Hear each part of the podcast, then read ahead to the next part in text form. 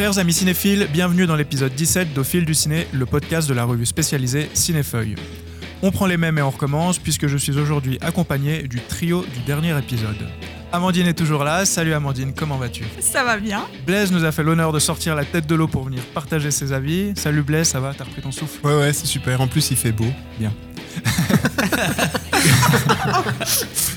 Quant à Pierrig, c'est juste avant de partir se remplir la panse de pizza et autres mets italiens en tout genre qu'il est avec nous. Salut Pierrig, les valises sont prêtes Oui, merci beaucoup Marvin, salut à tout le monde. De mon côté, je m'appelle toujours Marvin et vais tenter autant que faire se peut de mener à bien cet épisode.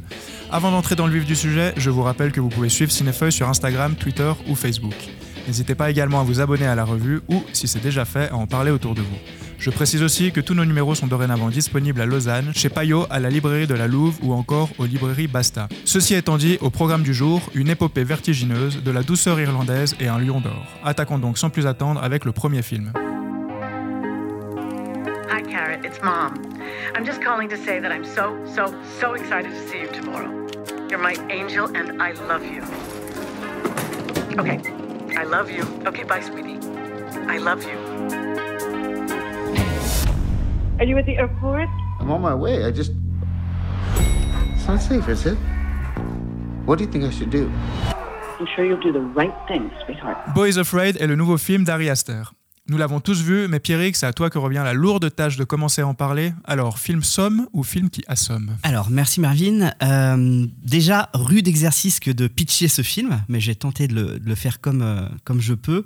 Alors, c'est vrai qu'on va suivre euh, tout le long du film les élucubrations métaphysiques de Beau, donc qui est joué par Joachim Phoenix et qui va s'apparenter à une longue séance de psychanalyse. On est positionné en observateur extérieur derrière une vitre. D'ailleurs, en fin de film, on sera clairement les observateurs euh, de ce qui se passe, de manière plus littérale. Et on va être face à un parcours en trois grosses étapes qui vont se construire euh, le long des trois heures du film. On va d'abord suivre euh, les symptômes de Beau. C'est un homme triste, apeuré, angoissé, baigné dans un syndrome oedipien avec un- une relation très particulière avec sa mère qu'on développera plus tard. Puis on va suivre son chemin initiatique comme ça pour comprendre l'origine de son malaise ou de ses, de ses problèmes jusqu'au diagnostic et donc au, jugement final. Et euh, donc le film va se construire comme ça tout le long avec des successions de scènes un, peu délirantes visuellement euh, qui vont imager euh, le cheminement intellectuel et introspectif de, Beau durant ces, trois heures de film. Alors voilà. bon, maintenant parlons du film euh, plus en détail. Moi j'ai euh, beaucoup aimé. J'ai trouvé ça vraiment incroyable, scotchant. Euh, il arrivait déjà à Riaster avec Hérédité et Midsommar, euh, dont on a déjà parlé hein, dans, des, euh, dans un podcast précédent. Il arrivait à nous transmettre la peur et le malaise de manière très efficace. Et là, avec Boys of Fred, je trouve qu'il va beaucoup plus loin que les deux premiers. Je le trouve d'ailleurs beaucoup plus réussi. Euh, parce qu'il arrive à nous transmettre de manière en intraveineuse vraiment une multitude d'émotions, euh, évidemment, comme toujours avec Harry Astor, souvent euh, maladives, agressives, malaisantes. Et tout d'abord, donc, euh, sur cette angoisse qui est asphyxiante de cet homme malade. Euh, et alors là, qu'est-ce qu'il arrive bien à nous transmettre cette angoisse? On a évidemment cette scène au-dessus du bain où il y a un homme qui va tomber dans son bain de, de, beau, euh, avec une, une scène de noyade interminable dans un verre d'eau, en fait, dans cette, dans cette baignoire. L'annonce du décès de sa mère qui est absolument. Euh, d'une certaine manière grotesque et, absurde, Euh, cet avion qui va rater, l'agoraphobie, euh, la crise paranoïde, voir des gens de l'extérieur venir envahir son espace personnel qui est sa maison. Chaque minute de ce début de film, de cette première heure, sans mise en pause, est complètement étouffée d'angoisse. Et au lieu de maintenir ce concept, il retourne ce concept-là, il va au-delà. Il va pénétrer son personnage euh, pour l'amener vers cette quête un peu maternelle. Euh, C'est-à-dire, il va aller rechercher sa mère et rechercher le pourquoi de, de ses traumatismes. Alors ensuite, la deuxième euh, partie, en effet, il va se retrouver kidnappé par un couple qui, lui, est un couple qui est terrifiant de gentillesse, de bienveillance, on sent très malsaine. Puis ensuite, il y a cette... passage, ce troisième passage dans la forêt, où là, alors ce passage-là, il imagine en fait sa vie euh, comme s'il n'avait pas de maladie. Alors ça, c'est un cas qu'on trouve souvent chez les patients psychiatriques, euh, c'est-à-dire qu'ils ont ce rêve de s'imaginer sans maladie, sans pathologie, et comment ils s'imagineraient comme ça. Et là, dans le film, c'est imaginé de manière euh, en dessin, en fait. Donc là, le film vrille dans une nouvelle forme, que, je trouve ça, que je trouve magnifique. On continue, on avance, et puis on avance avec une sorte de twist à la fin, diagnostic, où la peur, on le sait, on le comprend, peut progressivement à gangréner toute sa vie, qui vient de, de, sa mère. Et puis, en fait, on comprend que cette peur, elle est née d'un problème de, de jouissance. Et là, on arrive à un moment d'un film où, là aussi, Harry Astor pourrait s'arrêter là. C'est-à-dire que euh, Beau arrive à se délivrer de ce problème-là. Devrait s'arrêter là. Aurait, aurait pu s'arrêter là. et il, il euh, où, en fait, on voit le visage de Beau s'illuminer. Il arrive à, à jouir tout en restant en vie. Et là, de nouveau, Harry Astor retourne la situation.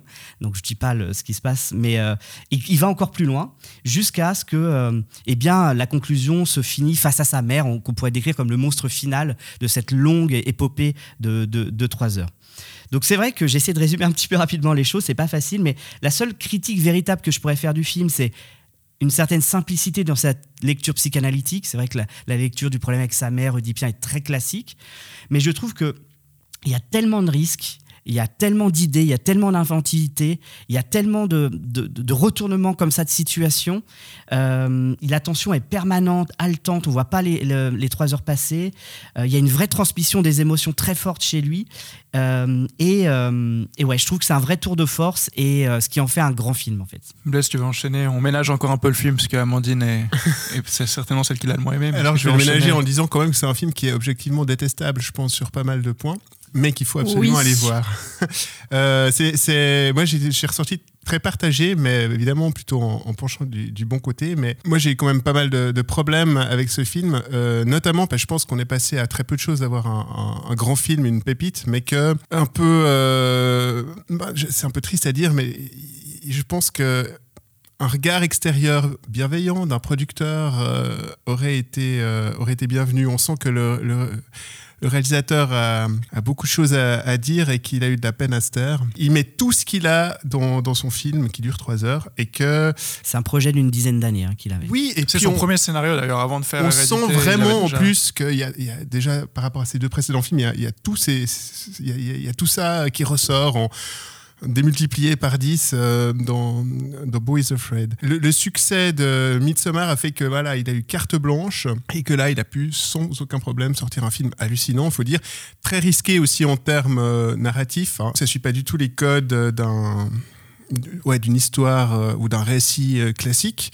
Alors c'est admirable d'un côté, mais d'autre part, je trouve qu'il se répète un peu ad horribilis, notamment dans, dans l'épilogue, le, dernier acte, là, le tout final, j'ai trouvé vraiment que c'était dommage, pas nécessaire, et que là, il accentuait euh, vraiment euh, un peu la, la, peine. Alors effectivement, ce premier acte, il est admirable, et puis pas que ce premier acte, il y a il y a mille idées cinématographiques de mise en scène, une maîtrise, une virtuosité qui est, incroyable. Et je pense qu'on trouvera des, parmi les plus belles fulgurances euh, qu'on n'aura jamais vues cette année au cinéma dans, Boo is Afraid. Néanmoins, moi je trouve très dommage ce personnage de Boo, en fait, car ça reste un, archétype. C'est un, une figure, c'est un état pour lequel moi j'ai eu vraiment de la peine à avoir de, de l'empathie. Ça reste une, une figure théorique et, euh, autant ça marche très bien au début parce qu'on a cette expérience sensorielle où on est mis à sa place, autant sur la longueur, euh, au bout d'un moment, c'est mamie issues. Euh, je suis là, oui, oui.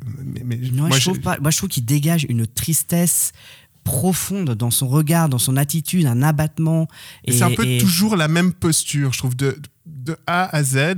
Il y a quelques relents tout d'un coup où effectivement il chante, mais il reste assez figé ce, personnage pendant trois heures. Bah pourtant il évolue beaucoup parce qu'il est. Euh, moi je trouve que en fait à l'inverse on le, on le voit évoluer. Je trouve que c'est pas linéaire dans son attitude. Je trouve qu'à chaque fois, il y a, y a, une évolution de, de ses sentiments du début à la fin. Je trouve que le personnage est quand même différent et on voit qu'il comprend, on voit qu'il arrive à analyser, diagnostiquer son problème progressivement au film du film. Alors peut-être qu'il y a une évolution de son état, mais pour moi, ça reste une figure abstraite et théorique. Comme le film, tout est abstrait exactement. et théorique. Et, et du coup, sur trois heures, j'admets que moi, j'ai eu de la peine à accrocher les wagons, en tout cas, euh, par rapport à, à ce personnage. Après, moi, ce qui m'a fasciné vraiment, euh, c'est effectivement la richesse thématique. Donc, tu as parlé de, l'analyse psychanalytique. Effectivement, on, on, pourrait être aussi amusé à, à, à empiler les, niveaux de lecture, et il y en a moult. Je pense qu'il faudrait le voir plusieurs fois. Ces, actes successifs, on pourrait aussi très bien voir comme initialement la, crise, enfin, la présentation de l'état du patient, après la crise, l'hospitalisation, ensuite la thérapie, et puis après la libération, on va dire, d'une certaine manière. Euh, mais il y a encore mille autres manières de voir. Moi, ce que j'ai aussi beaucoup aimé, c'est le lien entre euh, la société et l'état psychologique de ce personnage, comme il accentue tous les traits anxiogènes de, de notre société.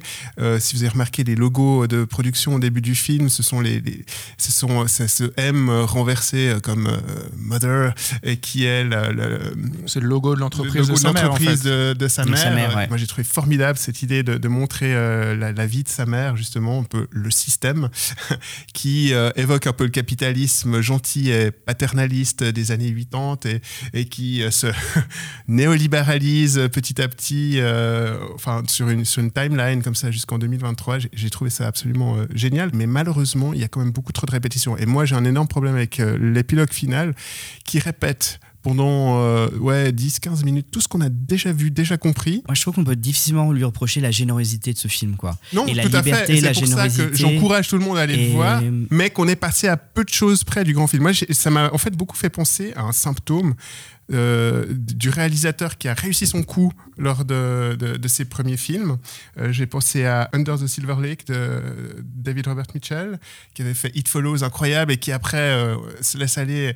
Il fait aussi un film protéiforme, fascinant, mais, mais un peu bancal.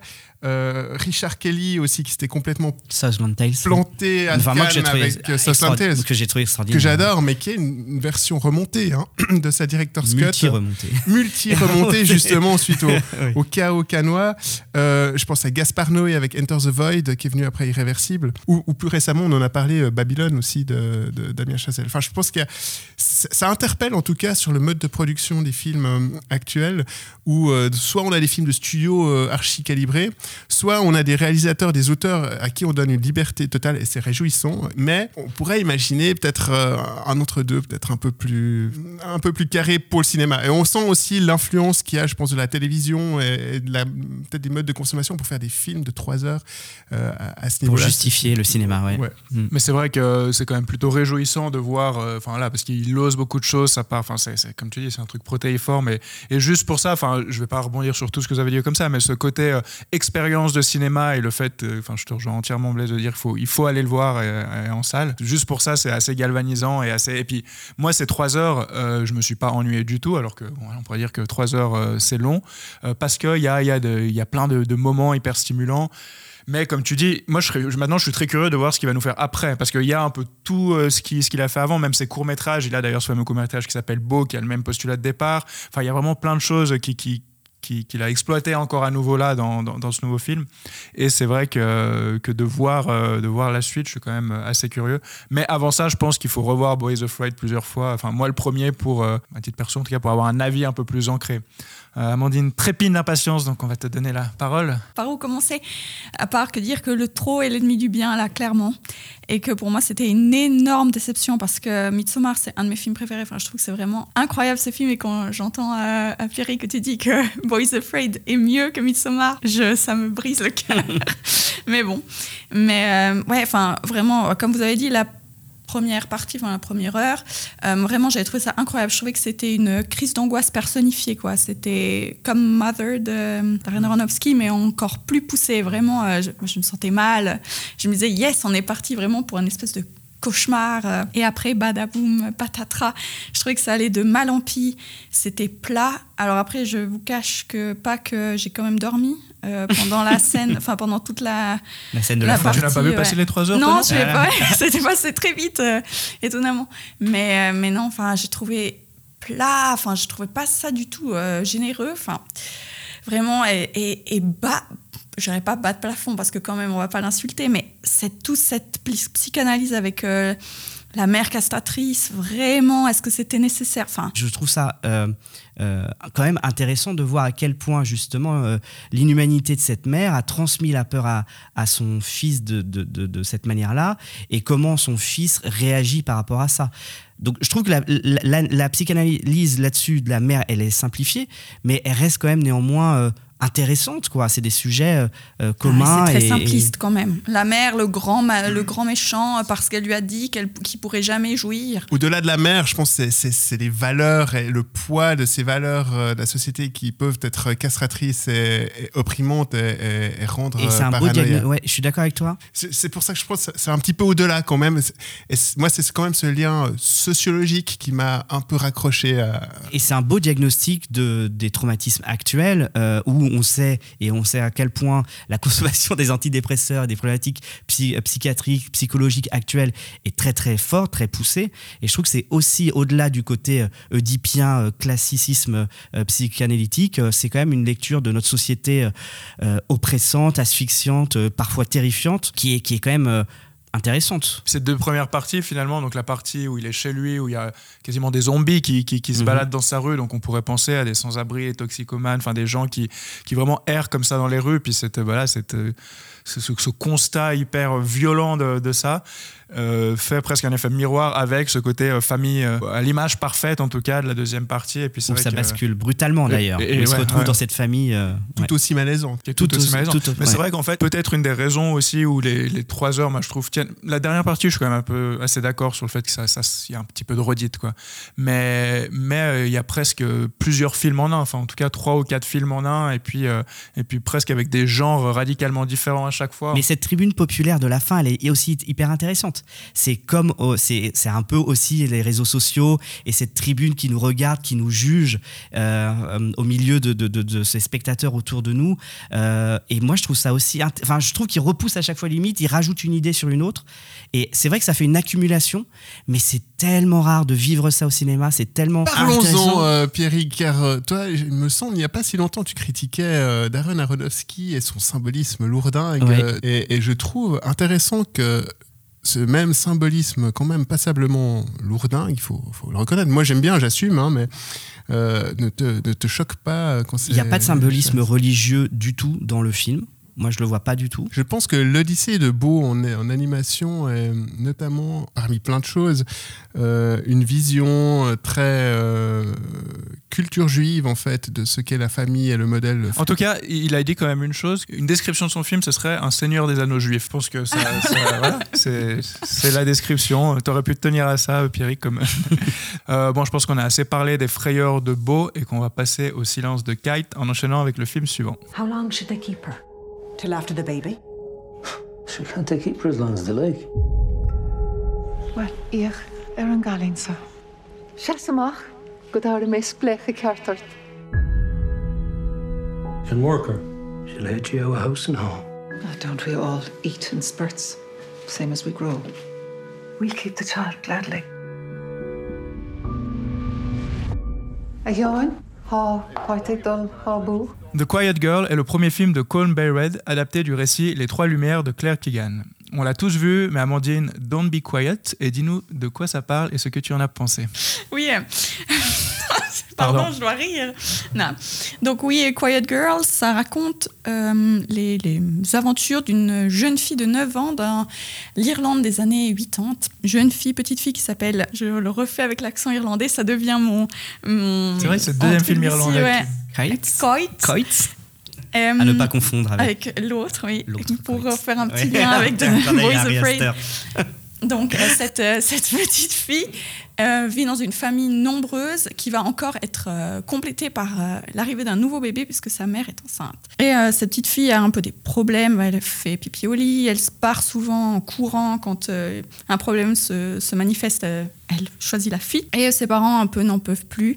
Et euh, à l'idée d'avoir ce bébé qui va arriver, ils décident de envoyer cette petite fille chez la cousine de, de la mère, donc euh, d'une famille qu'elle ne connaît pas du tout. Mais euh, dans cette, ce couple d'inconnus, elle va trouver un, nouvel, un nouvel élan et un nouvel espoir de la vie. Moi, j'ai trouvé ce film très beau, en tout cas. Donc, le film, c'est A Quiet Girl, donc la fille silencieuse, la fille calme.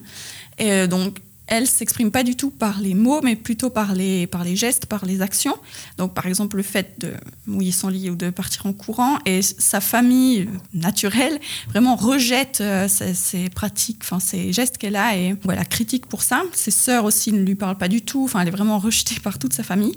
Et elle va trouver euh, chez euh, ce couple de cousins-cousines de, la mère des gens qui acceptent en fait totalement cette manière qu'elle a de s'exprimer et va essayer de, comprendre et de, poétiser ça. Par exemple, le fait qu'elle parte toujours en courant, eh bien le, cousin va lui dire ah ben on va s'entraîner, tu vas faire la course, je vais te chronométrer. Enfin, il tourne en fait les, les choses qui sont vues de manière négative en positif. Et même le, langage est presque vilifié dans, dans cette partie de, de la famille, puisqu'on a une, une femme euh, qui est vraiment la commère euh, au sens le plus négatif du terme, euh, qui, que, que, la jeune fille Kite rencontre à un, enterrement et qui vraiment veut tout savoir, enfin, est vraiment la, la, commère du, du, coin.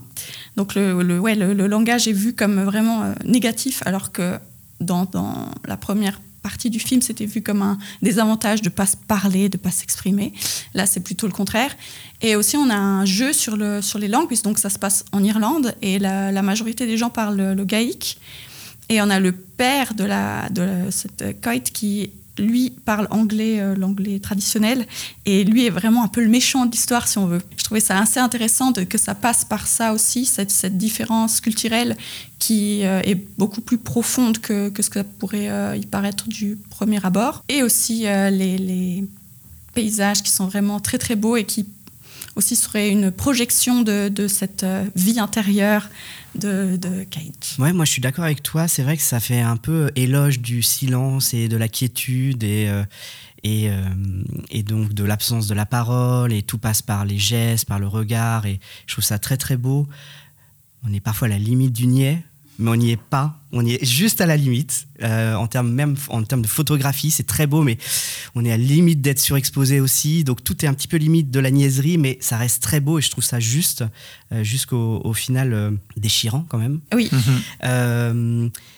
ce qui m'a dérangé, moi, dans ce film, c'est que je trouve qu'il y a quand même un malaise de, de la position riche-pauvre. C'est-à-dire que le, le, le, couple qui l'accueille, c'est des gens très aisés, qui ont une agriculture qui fonctionne, qui ont de l'argent. Et eux, ils sont en capacité, évidemment, de donner de l'amour nécessaire à cette, euh, à cette petite fille. Alors que les pauvres, donc euh, l'autre famille, donc ils sont pauvres, qui n'ont pas l'argent, qui n'ont pas les moyens, bah, eux, ils sont méchants, ils donnent pas l'amour nécessaire. Et j'ai trouvé cette apposition un peu, un peu malaisante, un peu limite d'apposer ce, ce couple riche qui donne tout l'amour, ce, ce couple pauvre qui, lui, est en incapacité d'en donner. Et ça, j'ai trouvé ça un peu moyen comme. Euh, ouais. Moi, j'ai pas vu ça comme riche, pauvre, mais vraiment comme le fait que eux, ben, n'ont pas slash plus d'enfants et donc ils sont libres en fait de, de s'occuper euh, complètement d'elle tandis que les autres parents sont débordés en fait par euh, toute cette famille. Ce qui est un petit peu lié, mais c'est vrai que ce contraste-là, en fait, moi je trouve qu'on l'oublie à partir du moment où elle est partie donc dans, chez cette cousine. il revient quand même. À vous, ça fonctionne bien. Le, je, sais plus quoi, l'agriculture. Il y a un problème avec le, avec ce qu'ils sont en train de faire dans, dans, les terres où il y a une agriculture qui fonctionne, l'autre qui fonctionne pas. Enfin, il, y a quand même une, une dans ce qu'ils mange également, dans le repas. Il y a tout le temps des remarques comme ça, je trouve. Non enfin, je, je, suis d'accord qu'il y a cette euh, opposition. Après, je suis pas sûr du sens de la causalité, effectivement. Euh, parce qu'en gros, les deux sont mis au même niveau par rapport à. Ils font la même activité, mhm. ils ont une ferme, un domaine à peu près similaire.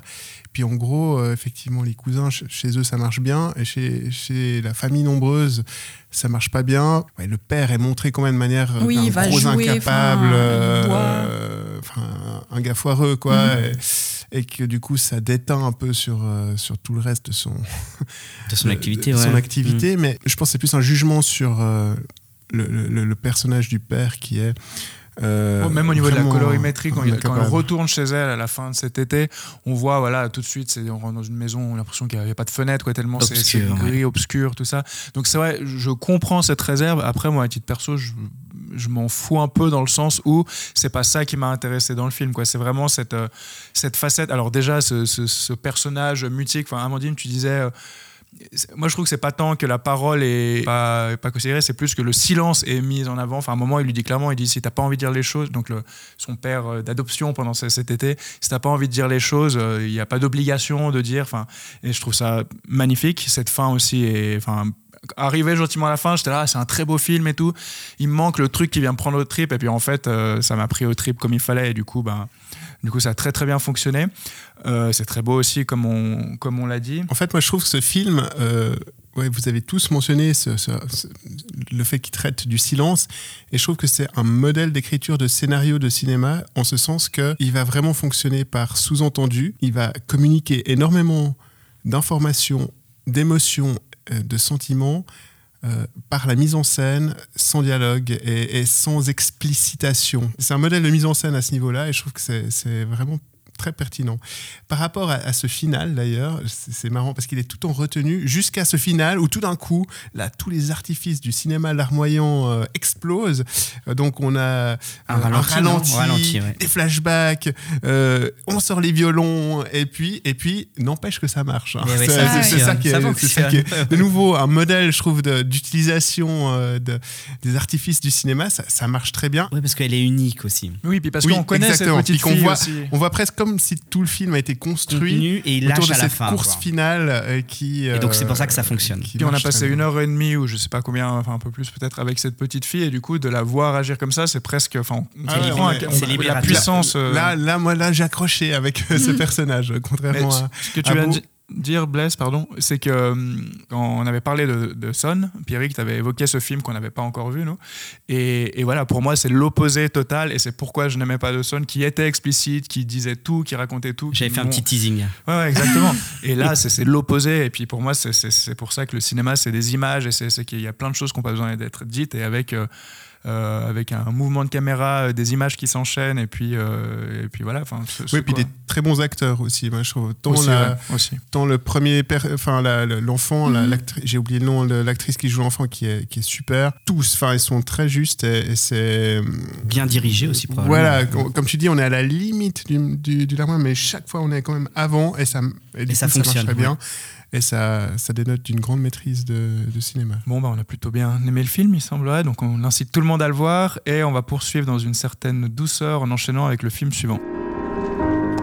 Personne n'est pas. Alors, je m'appelle Sabine Berlière, je suis psychiatre. Ah, je serais contente à votre place. Je- alors, et j'y viens. Ben, je voulais vous dire que je suis très contente d'arriver sur le bateau.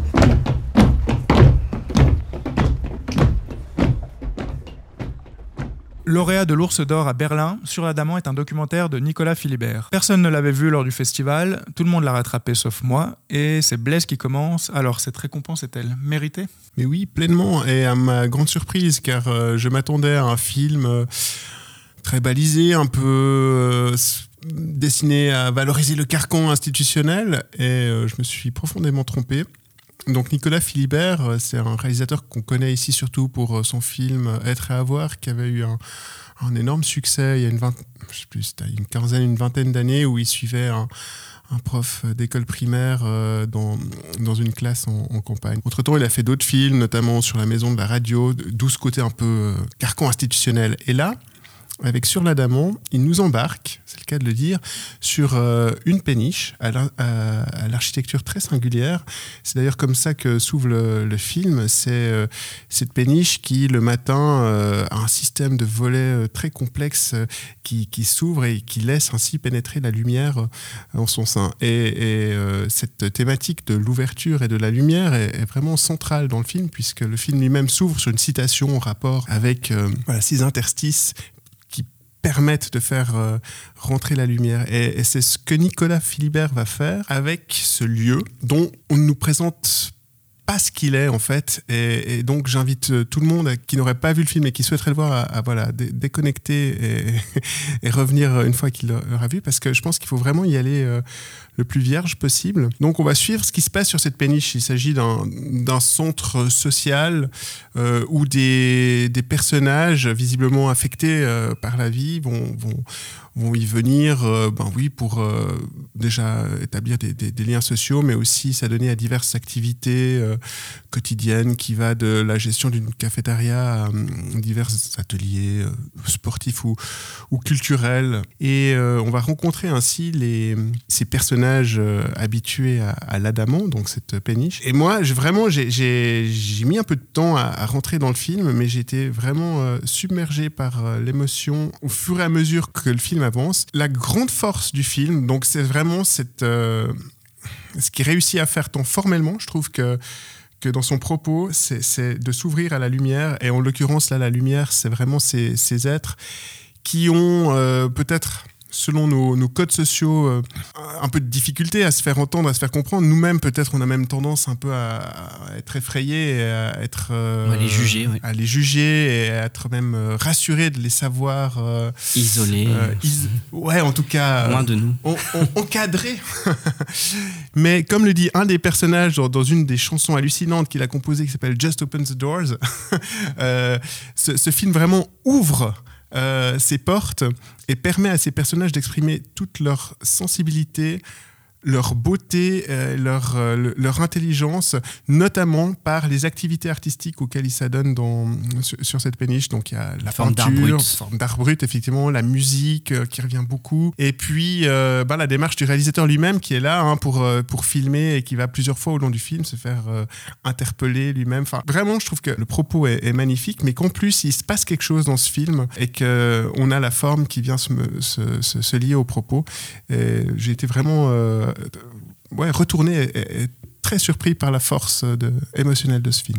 Et ouais, c'est vrai que tu parles euh, d'humanité, de beauté de ces personnages, et en fait, il y a surtout aussi la lucidité. Ils sont complètement capables de, dire, bah voilà, moi j'ai ça. Euh, si je prends, il y a une scène où il l'explique, si je prends pas mes médicaments, moi je me prends, je me prends pour Jésus et je saute dans la scène. Et ça, c'est absolument bluffant et, touchant. C'est souvent ce qu'on ce qu'on retrouve avec des personnes psychiatriques, c'est qu'ils ont une sorte d'hypersensibilité. C'est des hypersensibles. C'est des gens qui, euh, euh, bah, du coup, à cause de cette hypersensibilité qui se matérialise dans le film par donc, cet art brut, justement, euh, eh ben, ils ont du mal à s'épanouir dans notre monde actuel qui est lui un petit peu brutal, déshumanisé. On parlait de Boys Afraid tout à l'heure. Eh ben, on comprend bien qu'une personne atteinte de cette hypersensibilité liée à, des troubles psychiatriques est, un petit peu coupée de ça. Et je trouve que en effet, euh, Philibert là a vraiment une, une, belle manière de, de, de, placer cette soi-disant folie et nous questionner là-dessus. quoi. Est-ce que nous, on, on, pense vraiment que ces gens-là sont fous? Quand on les entend, quand on les voit réagir, interagir, ces gens qu'on considère comme fous, est-ce qu'ils le sont vraiment? Et a priori absolument pas quand on les écoute, quand on les voit parler, etc. Donc cette questionnement de la place de la folie dans nos sociétés est hyper pertinente et intéressante. Et moi je suis d'accord que la caméra elle est vraiment juste. Je trouve qu'elle est pas du tout euh, invasive ou trop empathique ou tire l'âme, on va chercher l'émotion. Elle est vraiment à bonne distance. Et c'est vrai que l'une des grosses, l'une des grosses critiques qu'il y a eu sur ce film, c'était euh, un peu de rendre bisounours la psychiatrie. C'est-à-dire que tout est beau, tout est mignon, tout est gentil. Mais en fait, les problèmes psychiatriques, c'est pas de la violence, c'est pas, il y a, y a de ça, mais ça aurait été, je trouve que l'angle choisi, il le tient, il l'a, et d'aller montrer les autres côtés de la psychiatrie, c'est-à-dire la violence, les choses qui se passent vraiment mal, ça aurait été un non-sens en fait. Pour moi, je trouve qu'il a un angle, il le tient, et, et, et c'est pas rendre les choses plus belles qu'elles le sont. Je trouve qu'il filme la réalité en fait. Je trouve que la force de cet angle-là, c'est qu'il va pas euh, faire un film sur la psychiatrie, mais un film sur, des, gens, sur des, personnages, sur euh, cette péniche, et que voilà, après, on, peut reconstruire le, le, pattern psychiatrique qu'il y a derrière, mais c'est ça, je trouve, qui est justement la force du film. Mais vous, vous saviez pas du tout euh, que ça parlait de ça avant Moi, je savais. Ah ouais. Parce que moi aussi, enfin, euh, quand j'étais à Berlin, donc Marvin, tu as dit que personne l'avait vu, mais en fait, c'est pas tout tout à fait vrai, parce que quand, oui, quand j'étais à Berlin, j'étais avec mon amie qui est ergothérapeute, donc et qui elle donc elle fait exactement ça. Elle travaille dans un atelier avec des personnes qui sont euh, atteintes de troubles psychologiques. Donc en fait, c'est son quotidien ce film. elle l'a vu quand on était à Berlin et elle a trouvé vraiment bien parce que vraiment, elle, a l'impression de se voir, euh, enfin pas de se voir elle, mais de voir de les gens qu'elle qu'elle fréquente, oui, et que souvent, c'est vrai que les, Après, je trouve de notre point de vue, toujours un peu délicat d'en parler parce que ça paraît des fois un peu condescendant de dire ah mais ces gens euh, qui sont là, enfin c'est super comme ils arrivent à s'exprimer. Donc je trouve des fois un peu un peu ouais délicat, difficile d'en parler. Mais elle qui vit ça vraiment de l'intérieur a trouvé euh, que c'est tout à fait juste et, et- et bien, bien montré et pour essayer de dé- dédiaboliser euh, les gens qui Ou de questionner en tout cas. Ouais, Mm. oui, enfin, j'ai l'impression que ça, ça- il y a quand même une idée derrière de montrer, euh, ah regardez, euh, ces gens euh, sont comme nous finalement. Enfin, je sais sais pas. pas si non, pas comme nous, mais. euh, ils ont à apporter en tout cas. Il faut pas, enfin, il faut pas fermer les portes. Je, je pense, je suis pas sûr que, ouais, le, le comme nous, je, je- suis pas Bon, sûr, mais en tout cas qu'ils ont. c'est terrible de dire ça. Voilà, ouais, c'est- mais, mais que euh, peut-être par des méthodes d'expression alternatives, on peut entrer en contact euh, parce que fait c'est souvent là quand même où, le bas blesse, c'est- d'essayer de, ouais, d'établir un, rapport social avec. euh, il faut, faut investir de l'énergie, du temps. Enfin, c'est- pas évident. Et, le film montre que c'est possible. En fait, là, quand j'ai lu ta critique qui parlait de trous et de lumière, j'ai pensé à cette super phrase Heureux les fêlés car ils laissent passer la lumière. Et je me suis dit que ça aurait dû être ça, là, l'entrée en matière de ce film. Et pour Philibert, les gens qui sont fous, c'est ceux qui lui ont donné le prix. si Voilà, c'est ça, C'est ce qu'il a dit. euh, Ah oui, mais vous êtes fous. Je crois que c'est un diptyque, enfin c'est la première partie d'un diptyque euh, où il abordera aussi d'autres côtés euh, justement de, de, la psychiatrie euh, dans un deuxième film qui est déjà tourné, paraît-il. on se réjouit. Enfin, moi, je vais déjà me réjouir de, de le voir, celui-ci. Et euh, du coup, on va continuer. Et comme on n'en a jamais assez, on reprend notre nouveau format initié lors de notre dernier épisode. Intitulé Mieux vaut court que jamais, il est l'occasion d'aborder brièvement et individuellement un film dont on n'a pas eu l'occasion de parler. Pierrick, vu qu'on parle de documentaire et de récompense, tu veux nous parler d'un film récompensé à Venise, si je ne me trompe pas, et un documentaire en l'occurrence. Exactement, ouais. C'est toute la beauté, le sang versé de Laura euh, Poitras. Poitras, je ne pas si le S se dit, euh, qui a gagné en effet le Lion d'Or donc euh, à, Venise cette année, et un documentaire également. Est-ce que la Palme d'Or sera aussi un documentaire? On sait qu'il y a Wang Bing qui présente un documentaire de 4 heures sur l'adolescence en Chine, qui gagnera peut-être, on verra. En tout cas, pour revenir à celui-là qui est actuellement en, salle, euh, ça m'a absolument retourné. C'est euh, euh, vraiment un documentaire sublime qui, au départ, fait le portrait de la photographe américaine Nan Goldin, mondialement connue, et qui, à travers son portrait, euh, d'une manière très euh, autobiographique, euh, va parler de son combat actuel qui est contre le fléau des surprescriptions des opioïdes aux, États-Unis et toutes les toxicomanies et les overdoses qui, qui se sont suivies de ces surprescriptions, donc de l'oxycontin notamment, donc cet opioïde très fort qui était prescrit à, à tort et à travers aux États-Unis pour des problèmes de dents, pour des problèmes de fractures et, et qui entraînait des des dépendances euh, très fortes. Donc en fait, ce qui est hyper beau dans, le film, j'en parle très rapidement, c'est euh, euh, en effet le parallélisme qui est fait entre son histoire personnelle à cette Nan Goldin, qui en fait va perdre sa sœur d'un suicide qui s'est suicidé très très jeune, et on voit que cette perte et ce traumatisme euh, de l'enfance est à l'origine de tout son futur, c'est-à-dire son futur euh, euh, de révolte contre l'injustice, son désir de photographier le, le, monde d'aujourd'hui. C'est-à-dire que Nan Goldin, dans sa révolution photographique, c'est sa capacité à, à, photographier le commun, le quotidien, et à travers le quotidien, en tirer des messages contre l'injustice ou de dénonciation, notamment... sur le rôle et la place des femmes dans la, dans la société. Donc, elle a commencé à percer dans les années à peu près euh, euh, 70.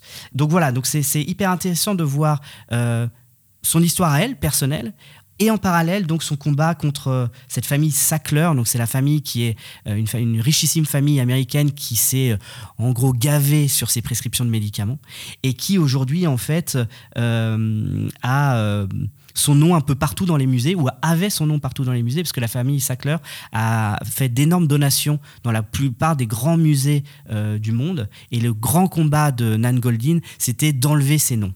C'est que le nom de Sackler n'apparaisse plus dans les musées. Le Louvre a été le premier à retirer leur nom et maintenant les plus grands des musées euh, ont réussi donc je vous encourage vraiment à aller voir ce, ce, ce documentaire qui est absolument bouleversant. Euh, donc à la fois pour connaître cette histoire de cette Nal Goldin, pour connaître d'où vient sa création, d'où vient sa fureur de vivre, euh, ce désir de révolte et de combat. Euh, donc voilà, c'est très touchant et, euh, et c'est actuellement toujours en salle. Merci Pierrick. Blaise, est-ce que tu veux nous parler aussi d'un film? Eh bien, si vous n'avez pas peur du trop, même si c'est parfois l'ennemi du bien, je vous recommande non pas un film, mais une mini-série euh, de de 8 épisodes dont j'ai pu voir seulement les deux premiers épisodes, mais en tout cas qui m'ont vraiment accroché. Il s'agit de Mrs. Davis, qui est euh, notamment euh, co-créée par euh, Damon Lindelof et l'autre co-créatrice dont j'ai oublié le nom, qui elle a travaillé sur The Big Bang Theory. Donc Damon Lindelof, c'est quelqu'un que je suis car euh, il fait partie des têtes pensantes derrière la série Lost. Il a su- ensuite officié sur The Leftovers ainsi que Watchmen, qui sont deux séries assez incroyables. Et aussi au cinéma, il, avait euh, œuvré notamment dans un film que j'adore qui s'appelle The Hunt, une série B euh, que je recommande au passage. Et d'ailleurs, dans Mrs. Davis, il retrouve la- l'actrice euh, tout aussi incroyable qui est euh, Betty Gilpin, qui jouait déjà dans, The Hunt, qui incarne une nonne qui part en, guerre totale contre une IA qui a complètement aliéné la, société. Ce qui est croustillant, c'est que cette série a été euh, écrite euh, avant, certes peu avant, mais avant euh, le phénomène ChatGPT.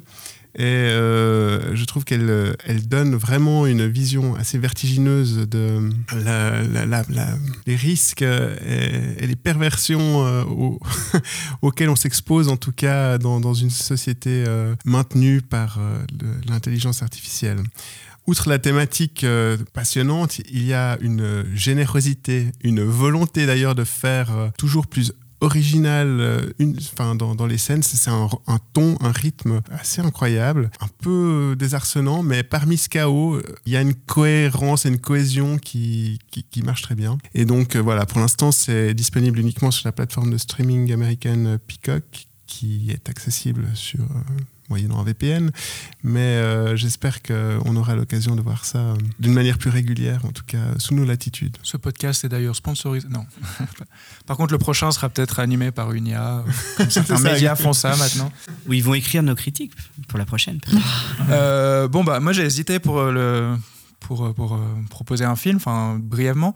Et en fait, euh, tu parles de trop, de chaos, de plein de choses, donc je suis content d'a- d'avoir choisi, choisi ce que j'ai choisi. Et en fait, c'est un film que j'avais découvert à l'étrange festival, je fais durer le suspense, mais qui a aussi été présenté à Locarno.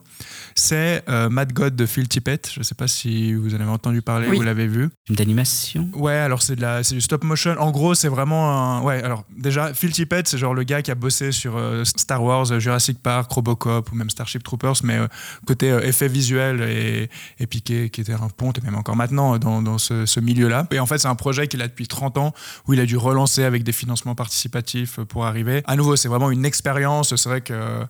Alors ça dure moins longtemps que Boys Afraid, mais il y a vraiment ce côté à voir en salle qui est complètement fou parce que c'est une espèce de, euh, comment il s'appelle le- l'assassin. Donc c'est un personnage qui descend mais vraiment dans les enfers en fait, donc dans une espèce de, de ville en ruine qui, est peuplée de, enfin ça grouille de, de, de fanges et d'êtres un peu bizarres comme ça. Et c'est donc de la stop motion. Donc en plus il y a ce côté euh, encore plus fou et foisonnant quoi je trouve.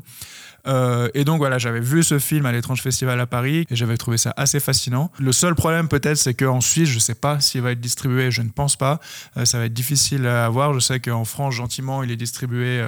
Par euh, Carlotta Film et qui doit être dans quelques salles ou comme ça. Et du coup, ah bah ouais, je vous conseille, euh, si vous le croisez fortement, de vous jeter dessus. Euh, il est maintenant l'heure de la Minute Blanche, autrement dit, un bref temps de parole pour que chacun et chacune aborde le sujet de son choix. Qui veut commencer? Moi, Allez, bah oui, c'est vrai que t'as pas parlé en plus, t'as pas parlé de film avant, donc go. Voilà, pour toujours rebondir sur le même sujet, mais si pour vous trois heures de film c'est trop long, mais que vous voulez quand même euh, ressentir euh, des émotions fortes, je vous conseille très fortement la chaîne YouTube qui s'appelle Alter et qui est une chaîne dédiée aux films de genre, enfin films d'horreur, mais euh, de court métrage. Et il y en a vraiment des très très courts, genre deux minutes. C'est vraiment si vous voulez une petite bouchée comme ça, que vous êtes pressé. Il y en a pas mal. Il y en a des aussi plus longs dans les vingtaines de minutes. Enfin, il y a vraiment tout ce qu'on veut et de tous les genres. Il y a des trucs plus drôles, plus tristes, de l'animation, enfin vraiment tous les genres et toutes les toutes les classes, disons, de, gore ou autres. Enfin, il y en a vraiment pour tous les goûts. Donc, euh, bon, par contre, c'est majoritairement anglophone. Après, il y a quelques autres euh, pays qui sont aussi euh, représentés, mais c'est vrai que c'est quand même majoritairement américain, j'imagine. Mais c'est vraiment, ça vaut la peine. Et il y a vraiment beaucoup, beaucoup de vidéos qui sont en ligne. Euh, Ça fait des années que ça existe. Donc, si vous ne savez pas quoi faire, je vous le conseille vivement. Mais si on en regarde 90, ça fait 3 heures. C'est vrai. Comme les gens qui disent Ah, un film de 2 heures, non, moi, puis en fait, ils regardent 4 épisodes. Oui, de- mais il y a plus de- de 8 heures. C'est plus, c'est plus varié que, que voilà. Bon, bien que beau, c'est très varié aussi, mais bon. Voilà. Pierre, est-ce que tu veux enchaîner? Oui, alors moi, il y a trois euh, événements euh, récents qui ont motivé ma, ma minute blanche. Alors, la première, c'est qu'il y a eu des retours euh, assez incendiaires sur les personnes qui ont osé critiquer le film Mario. J'ai vu. Il y a eu des scandales absolus, euh, des gens qui ont été menacés, traités de pisse froid, etc. Ok. Ensuite, il y a eu un reportage sur BFM qui a comparé la réception des comédies françaises à Paris en province en disant que bah, à Paris on n'aime pas ça et puis de toute façon aussi les critiques, euh, les critiques de cinéma systématiquement ils détruisent les comédies françaises alors que ça fonctionne au, box-office et puis la critique de nouveau était hyper attaquée en mode bah, pisse froid euh, contre euh, les films populaires etc. Et puis troisième épisode, tout s'est enchaîné. Il y a un journaliste des Inrecuptibles qui s'est fait insulter, je vous le donne en mille, par Victoria Donc la, la, sœur euh, de Nicolas Bedos, avec laquelle euh, j'ai eu des petits soucis euh, aussi. En tout cas, sa community manager en avait parlé déjà dans une minute blanche il y a quelques mois, qui l'a insulté de cinéaste raté, refoulé, pour sa critique sur son film La plus belle pour aller danser. Alors, ces trois événements m'ont fait juste penser qu'il fallait juste rappeler que la critique de cinéma, généralement, elle est plutôt là pour.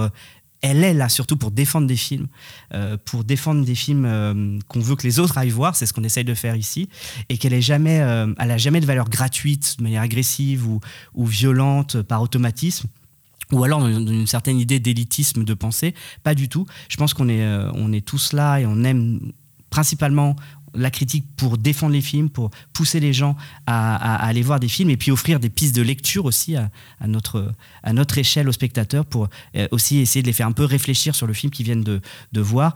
Et je crois que personne ici n'est des élitistes refoulés ou des cinéastes refoulés qui auraient rêvé être Harry Astor. Enfin, peut-être. Je ne sais pas autour de cette table, mais pas moi. C'est trop compliqué d'être cinéaste. Donc euh, ça me va très bien mon statut de, lecteur du cinéma. Alors pour rebondir euh, sur les buzz des réseaux sociaux ainsi que euh, l'intelligence artificielle et la critique, euh, j'ai aussi appris récemment qu'un site que j'affectionne particulièrement qui s'appelle Sens Critique, Ah oui. euh, qui a un concept assez chouette, enfin qui avait ou Qui qui, a encore, ouais. on ne sait pas trop, un concept assez chouette où à l'interface entre le réseau social et le, le- la, la base de données cinématographique, on pouvait euh, choisir des éclaireurs et ainsi, par les films qu'ils aimaient, découvrir d'autres films et qu'ils allaient remplacer cette logique par une logique euh, algorithmique pour, je cite, euh, nous conforter dans euh, nos goûts, ce qui est en totale contradiction avec euh, le nom même du site, quoi, Sens Critique. Donc euh, voilà, je trouvais aussi assez croustillant, mais aussi un peu triste euh, de, de perdre cette part d'humanité. Du coup, ouais, moi, c'est pas tant une. C'est plus une, réflexion, une, un- une question. C'est que après, à la fin de Boys Afraid, que je suis ben, allé voir un pâté puisque c'est un des seuls cinémas dans le coin qui, le passe, c'est que j'ai constaté et ça faisait euh, quelques séances en fait que je, je, je m'en étais rendu compte, mais j'avais pas trop réfléchi, c'est qu'ils allument en fait les lumières d'un coup. Je vois les, les, les mines euh, déconfitées de tout le monde. Euh, genre vraiment les projets, enfin les comment les plafonniers euh, plein plein feu quoi. En plus là en l'occurrence c'est un générique qui apparaît sur une image encore. Enfin c'est pas sur Ça fond continue, noir quoi. ouais. Voilà ça continue. En plus euh, film on vient de se prendre trois heures. Moi j'aime les génériques euh, notamment parce que ça laisse un peu le temps de, de, de- de digérer, Digérer. peut-être ce qu'on vient de voir. Euh, ça fait partie du film d'ailleurs à part entière. Et du coup je comprends pas qu'est-ce qui se cache derrière ça. Pourquoi euh, Mais c'est pas ça de manière systématique. Hein. Mais là, je crois que j'ai. j'ai- Maintenant j'ai l'impression que oui. J'ai une hypothèse. C'est quand même, comme on l'a dit, un film qui dure trois heures. Et je pense que s'ils veulent faire plusieurs séances, ils doivent minimiser le temps entre les deux séances et donc le temps aussi de nettoyage euh, de, de la salle. Et ça m'étonnerait pas que euh, d'allumer les lumières le plus tôt possible, c'est d'encourager euh, les spectateurs à quitter la salle aussi le plus tôt possible, même si c'est terrible, désagréable et surtout totalement euh, déshonorant euh, par rapport au, ouais, par rapport au, au film. la durée quoi, du film, en effet, ouais. Bah, si c'est ça, à partir de maintenant, quand ils allumeront, je resterai. Ouais, bah, c'est ce que j'ai fait aussi. C'était insupportable, effectivement. Pour terminer, comme l'année dernière et à peu près à la même période, j'ai envie de vous demander vos plus grosses attentes des différentes sélections du Festival de Cannes, car oui, la programmation cannoise est quasiment connue dans son intégralité. Euh, Pierrig, féru de la croisette que tu es, et puis comme tu as un, un- un voyage à faire bientôt, est-ce que tu veux commencer J'allais Eh dire, ben, j'avais écrit un train à prendre, mais en fait, euh, C'est- ah un une train. voiture. Euh, écoute, euh, bah, avec grand plaisir. Écoute, euh, comme d'habitude, moi, je suis devant mon, mon, mon ordinateur pour voir la sélection annoncée par Thierry Frémaux chaque année. Euh, donc pour être très court et concis, j'ai choisi un film par sélection. Dans la sélection officielle, j'ai choisi ce qui m'intéresse le plus, c'est The Zone of Interest de Jonathan Glazer. C'est celui qui a fait Under the Skin. Donc, euh, c'est son nouveau film. Est-ce que il va avoir le même problème que Blaise a exposé tout à l'heure? Après le très réussi Under the Skin, est-ce qu'il va tout mettre dans The Zone of Interest? En tout cas, c'est un film qui a été tourné à Auschwitz pendant la Seconde Guerre mondiale. Ça va se non pas pendant la Seconde Guerre mondiale, actuellement, ce serait compliqué, mais qui, qui, qui va être euh, une histoire d'amour entre des nazis à Auschwitz. Voilà. Dans un certain regard, il y a beaucoup de premiers films, mais euh, moi j'ai retenu euh, Terrestrial Verses, désolé pour mon accent, de Ali Asghar que, euh, qui avait fait Juste une nuit, qui était un très beau film. donc c'est un réalisateur iranien. donc ça j'attends beaucoup. Hors compétition, il y a Acide de Juste Philippot, c'est celui qui avait fait La Nuée. Donc là aussi, c'est son deuxième film après La Nuée, qui était un film de genre français. À la quinzaine des réalisateurs, il y a Tarantino quand même, qui vient présenter un film surprise. On ne sait pas ce que c'est. Et du coup, c'est son dernier. Il a dit qu'il en faisait. il sait, on ne sait pas. On ne sait pas. Donc, euh, il va venir avec un film surprise. Mais sinon, il y a euh, Conan de Mandico. Donc, ah oui, juste. qui avait fait After Blue que j'avais beaucoup aimé. Puis au passage le dernier Hong Sang-soo qui est dans tous les festivals comme d'habitude. Et à la semaine de la critique. Alors ah, là, maintenant c'est l'avant-dernier. Ah, tu t'es trompé. Il vient d'en faire un nouveau. c'est ça. Son 48e. Et à la semaine de la critique, j'en termine là. Il y a l'ancien assistant de Bong Joon-ho euh, qui s'appelle Jason Yu, qui fait un premier film, qui va être euh, un film d'horreur, un long métrage qui va s'appeler, qu'un huis clos, qui va s'appeler Sleep. Et donc, euh, assistant de Bong Joon-ho, ça peut être que bon, j'espère. donc, on va découvrir ça. Je vais me permettre d'enchaîner parce que bah, j'ai fait un peu près la même chose que toi, Pierrick. J'ai euh, regardé un peu par compétition et je me suis dit pas plus d'un film, enfin par, euh, pardon, par sélection. Et euh, en fait, tu as cité pas mal de, films dont je voulais parler, notamment donc, le Jonathan Glazer en compétition. Par contre, pour ce qui est un certain regard, moi, c'est celui de Monia Chokri qui m'intéresse pas mal. A priori, Amandine oui, elle-même. Volé. Mais ça va, il y en a plein d'autres. Qui s'appelle donc Simple comme Sylvain.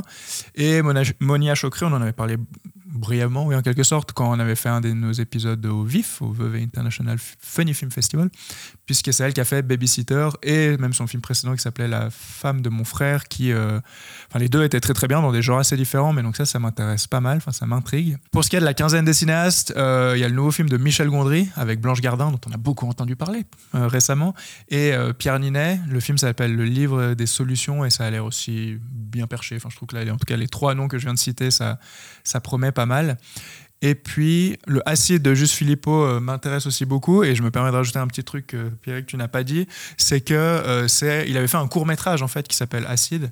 Et en fait, c'est euh, le long basé sur son cours. Et le cours avait les défauts que peut avoir un cours un peu fauché comme ça, mais posait un, un, postulat assez cool où, voilà, en fait, il y a des pluies acides, mais genre acides bien méchantes, quoi. C'est pas, vaut mieux s'en protéger. Et donc ça, je me réjouis pas mal. Et peut-être pour finir très brièvement, et puis, et puis Amandine, comme ça, je pourrais te donner la, la parole.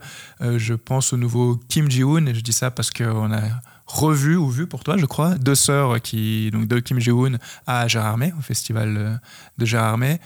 Et, euh, et, donc voilà, je me réjouis de voir euh, ce que ce réalisateur un peu fou coréen saint pléonasme, euh, peut, nous, peut nous proposer cette fois-ci. Amandine, du coup, je te laisse la parole. Ouais, pareil, j'avais noté euh, c'est Cobweb, donc son film. Oui, pardon, c'est vrai que je pas dit le nom. Qui sera hors compétition, que j'ai enfin que j'ai envie de voir. Oui, je ne serai pas Cannes, mais que j'aurais envie de voir quand il sortira, s'il sort. Et dans la section officielle, il y a le nouveau film de Todd Haynes que j'attends avec impatience car j'avais beaucoup beaucoup aimé euh, Carole. Et son film, son nouveau film se rappellera May December. Alors je ne sais pas si c'est un, un, jeu de mots avec les deux mois ou alors avec le verbe. Mais bref. Mais en tout cas, il a l'air vraiment très sympathique.